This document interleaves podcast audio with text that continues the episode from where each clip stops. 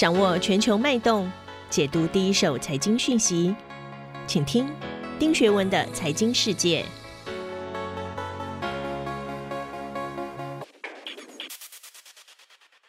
大家好，我是丁学文，又到了每周一次和大家一起回顾过去一周发生的重大财经新闻。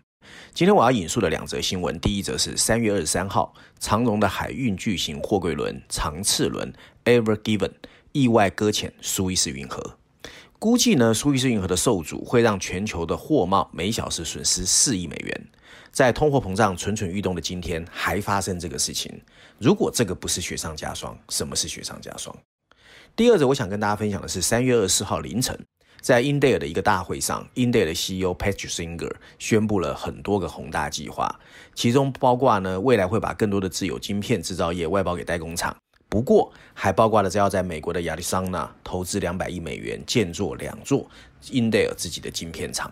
那对台湾会有什么影响？我们可以解读看看。现在看第一则新闻啊，就苏伊士运河的这个搁浅啊。首先，我们看看 CNBC 怎么说。CNBC 说呢，海事的历史学家把苏伊士运河堵塞需要一些时间来解决，看作是一个不祥的迹象。Wall Street Journal 华尔街日报啊，它的标题写的是希望能够迅速把船从苏伊士运河解救出来，看起来越来越不可能。救援团队虽然取得进展，但有关当局对于提供一个明确的时间表表示谨慎。另外，我们看看纽约时报 New York Times，它的标题写的是。这是一个 big problem 大问题。苏伊士运河的巨型战舰目前为止陷于困境啊。那文章我们来解读啊。屋漏偏逢连夜雨，台湾在疫情期间好的坏的消息不断。台积电护国神山的话题还没烧完，长荣货运又因为苏伊士运河的堵塞，让全世界又认识另外一家台湾企业。现在通货膨胀的阴影还没有散，谁会料到这么一艘近四百米的巨轮会横亘在苏伊士运河上？而且已经超过一周，这条最繁忙运河的之一的欧亚大动脉，竟然出现了难以思议的大塞船。众所周知哦，苏伊士运河全长一百六十三公里，连接着地中海跟红海，提供了亚洲和欧洲最短的海上通道。全球贸易大概有百分之十二需要透过它来完成。那怎么解救这艘巨轮呢？让埃及苏伊士运河管理局伤透了脑筋。迄今为止哦，已经有超过四百艘船在排队。其中包括三十多艘是集装箱。数据分析说呢，运河封锁每小时会损失四亿美元，一天就数百亿美元，而船东和保险公司会面临超过一亿美元的索赔。现在很多人关心的是，到底要怎么善了？谁最倒霉？谁会倒闭？我觉得这都是行外话哦。长次轮真正的所有者，也就是法律意义上的船东，其实不是长荣，而是日本正荣汽船株式会社。所以事件发生后，我们看到日本企业啊比所有人都更紧张，因为全球的航运模式是高度国际化的专业，发展很成熟，有一套复杂的经营模式。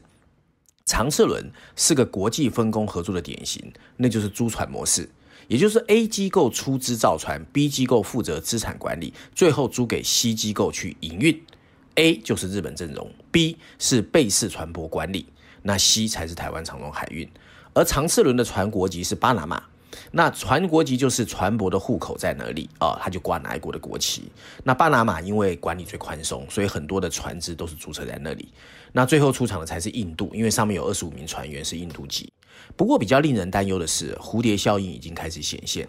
如果不尽快释放这艘船，光影响物价就很可怕。基本上商店中你看到任何东西都有可能被这件事情影响。首先，当影响最大的就是油价哦。随着部分地区的疫情趋缓，全球的贸易其实有回暖，多数的企业都在寻求补充的库存。在这一年最繁忙的时刻，长次轮却搁浅了，运河被切断，首当其冲就是油价的影响。在全球需要通过海陆运输的石油中，有百分之三十要经过苏伊士运河。光去年，欧洲每天从苏伊士运河以东的国家就进口了五十五万桶的石油，其中五十二万桶要通过这个运河。这是堵船阻塞了一条重要的运输路线啊，所以基准油价在周三就飙升了百分之六，所以石油会影响。第二个，民生必需品，像卫生纸、咖啡也会面临短缺。除了影响能源运输，这艘堵船还会波及跟每个人息息相关的电子产品、生活用品、食品这些物资。如今因为船被堵在路上，欧洲的商品无法接收到来自亚洲的零部件和原材料，所以整个的损失就会非常可怕。另外第三个呢，就是国际航运商会的秘书长盖伊·普拉腾，他就表示，不仅长赐号上的货品会严重的耽搁，其他被堵住的数百艘船上的货品也会被延迟，这对全球供应链的损害会更大。考虑到某些重要的医疗设备和个人防护的设备都在这些船上，所以呢，很可怕。那我们要怎么解救啊？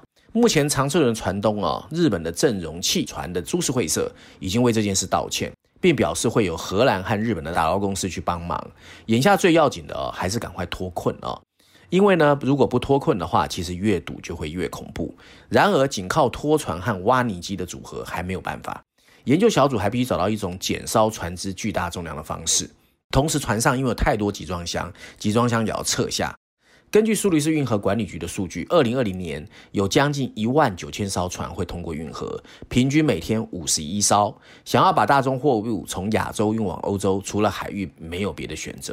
所以这样子一来，所有的东西都会 stuck。二零一七年也发生过，可是几小时就解决了。所以这是有史以来最大的一次搁浅啊！尽管苏伊士运河最初是为处理比较小的船而设计的，但在近五十年来，苏伊士运河已经在规模和宽度上加了一倍。最近的一次堵塞是六年前，当时埃及政府呢进行了大规模的扩建，加深了主航道，并为船只提供了一个跟它平行的三十五公里的航道，耗资八十亿美元。不过现在看起来这些都不够啊！大家要知道，所谓的长次轮，你把它想象就像帝国大厦，整个倒在苏伊士运河。所以呢，天灾人祸看来仍然没有放过这个世界。那第二则新闻，我们要先来看看啊，日经 Asia，它的标题下的是英特尔在晶圆代工挑战台湾的台积电。华尔街日报的标题写的是 TSMC 台积电在这场日益激烈的晶圆代工厂战役中有优势。哎，Walter Journal 是看好的。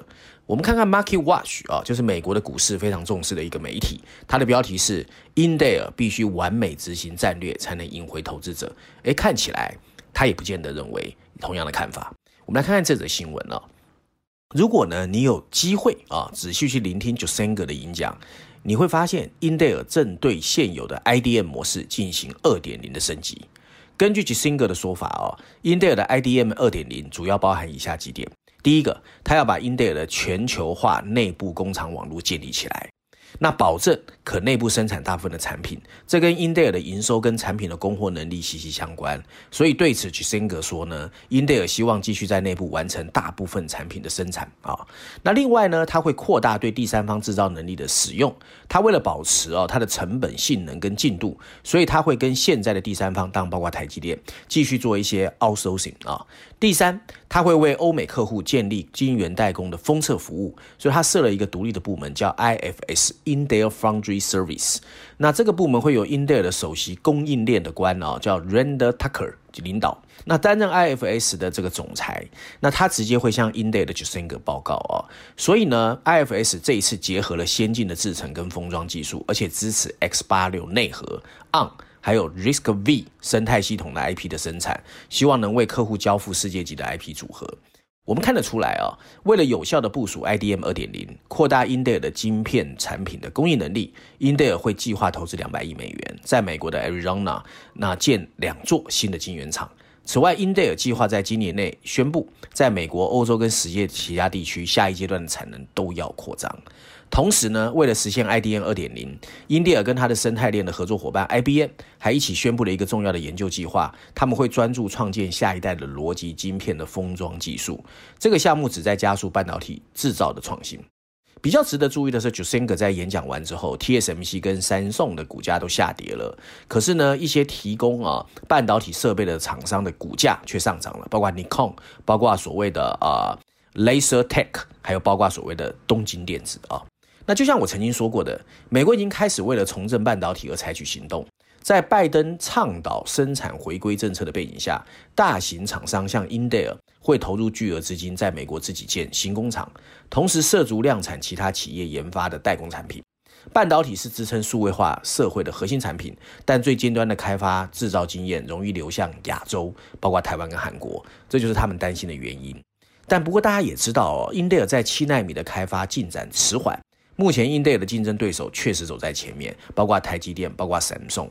那英特尔的投资其实是不够的，因为我们如果看到台积电最近的资本支出，就知道其实两百亿真的没收多少。事实上，英特尔曾在一九九零年哦，也在个人电脑 CPU 想要进入，两千年后失去势头，最后他就开始专注在 IDM 啊。那良性循环在较高的技术上确实是帮了台积电一把力，因为台积电专注于代工，他们才因为这样子跟荷兰的 ASML 建立了深厚的人脉。因此，美国政府对英特尔的竞争力下降就会充满危机感。我们看见美国商务部官员也参加了英特尔二十三号的记者会，并对此表示了赞许。为了迎合拜登的这个意向，英特尔这一次宣布正式启动代工，这是此前英特尔不愿意做的事。